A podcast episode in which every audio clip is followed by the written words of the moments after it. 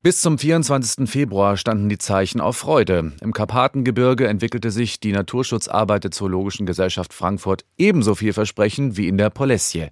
Das ist eine der wichtigsten europäischen Feuchtgebiete, gelegen im Grenzgebiet zwischen der Ukraine und Belarus. Dann aber stellte der russische Einmarsch am 24. Februar alles auch dort auf den Kopf. Was seitdem passiert ist und wie verloren die Ukraine durch den Krieg für den Naturschutz ist, darüber spreche ich jetzt mit Michael Brombacher. Er leitet die Europaaktivitäten der Zoologischen Gesellschaft Frankfurt. Und diese, Herr Brombacher, hat sich in den letzten zwei Jahrzehnten ja intensiv für den Biodiversitätsschutz in Osteuropa eingesetzt. Obwohl man, Herr Brombacher, bei Ihrer Organisation ja erstmal an Afrika und die Serengeti denkt. Aber was macht die Natur in der Ukraine denn so besonders und so schützenswert?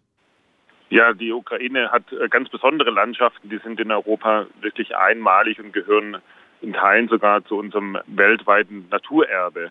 Die Zoologische Gesellschaft arbeitet insbesondere in zwei Regionen. Das ist die Polesje, also eine riesige Flussauenlandschaft, die ist äh, fast halb so groß wie Deutschland, schlängelt sich entlang des Pripyat an der Grenze zwischen Weißrussland und der Ukraine. Und es ist eine riesige natürliche Flussauenlandschaft. Im Frühjahr sind da riesige Menge Wasser in, in der Landschaft. Es gibt dort große Moore, ein sehr großes Moor. Almani heißt das, ähm, ist fast viermal so groß wie das berühmte Saarland, ja 100.000 Hektar und das ist nicht zerstört durch die Menschen. Also das ist wirklich eine einmalige Landschaft in den Karpaten. Haben wir riesige Naturwälder. Es gibt einen Ort, der heißt Ucholka. Der hat mit 9.000 Hektar den größten Buchenurwald in Europa. Also Sie sehen, das sind wirklich einzigartige Landschaften, die auch für Tiere wie Braunbären, Wolf und Luchs oder auch für sehr empfindliche Vogelarten wie den Schelladler, der in der Polesje vorkommt, bedeutend sind. Das hört sich sehr idyllisch an. Was hat sich denn seit der Situation, seit der Krieg dort eingesetzt hat, verändert? Ja, wir hoffen natürlich, dass ein Teil der Erfolge, die wir in der Tat im Naturschutz auch in den vergangenen Jahren erzielt haben, wir haben neue Schutzgebiete mit eingerichtet mit den Kollegen aus der Ukraine. Es ist zu Beginn des Jahres hat der Präsident Zelensky ja noch einen neuen Nationalpark ausgerufen in der Polesje. Und wir hoffen, dass diese Erfolge natürlich erhalten bleiben, trotz dieses schrecklichen Krieges. Aber sonst ist nichts mehr, wie es war. Also wir mussten natürlich in den äh, ersten Stunden des Krieges vor allem unsere Mitarbeiterinnen und Mitarbeiter in Sicherheit bringen. Also wir haben das Büro in der Stadt Lviv am Rande der Karpaten gelegen geschlossen. Und seitdem arbeiten alle Kolleginnen und Kollegen vor Ort in der Ukraine, aber auch hier in Deutschland nur noch an einem Ziel, nämlich die Unterstützung der Schutzgebietsverwaltungen in der Polesje und in den Karpaten, die in Teilen überrannt werden von Menschen, die Zuflucht suchen in den Schutzgebieten, in den Gebäuden der Schutzgebietsverwaltungen. Und dort sind natürlich Betten, Schlafsäcke, Lebensmittel, Küchen, Ausrüstung und so weiter jetzt vonnöten. Und da helfen wir mit Transport von äh, außerhalb der Ukraine, aber wir kaufen auch natürlich, was wir können im Land. Und damit sind alle Kolleginnen und Kollegen beschäftigt. Sie haben es eben schon beschrieben, die Naturschutzgebiete sind in den letzten Wochen zu Zufluchtsorten geworden. Klar, in dieser Notsituation vollkommen verständlich. Was bedeutet das für die Naturschutzgebiete selbst, wenn dort auf einmal so viele Menschen verkehren? Also wir haben ja noch Winter in den Karpaten. Das heißt, die Menschen finden eine Übernachtung zum Beispiel in den Bürogebäuden der Schutzgebiete. Dort sind normalerweise Gästezimmer für Wissenschaftler, die dort äh, Unterschlupf finden. Die übernachten in den Häusern der Mitarbeiter der Parkverwaltungen, aber auch natürlich in Turnhallen, in größeren Räumlichkeiten. Das heißt, die Menschen sind in den Gebäuden, die vor Ort zu finden sind. Also niemand muss im Wald schlafen. Also wir haben heute neue Zahlen bekommen. Derzeit sind es ca. 60.000 Menschen, die in den Siedlungen, in den Dörfern in und um die Schutzgebiete herum Zuflucht gefunden haben. Also Menschen, die zusätzlich in den Karpaten leben.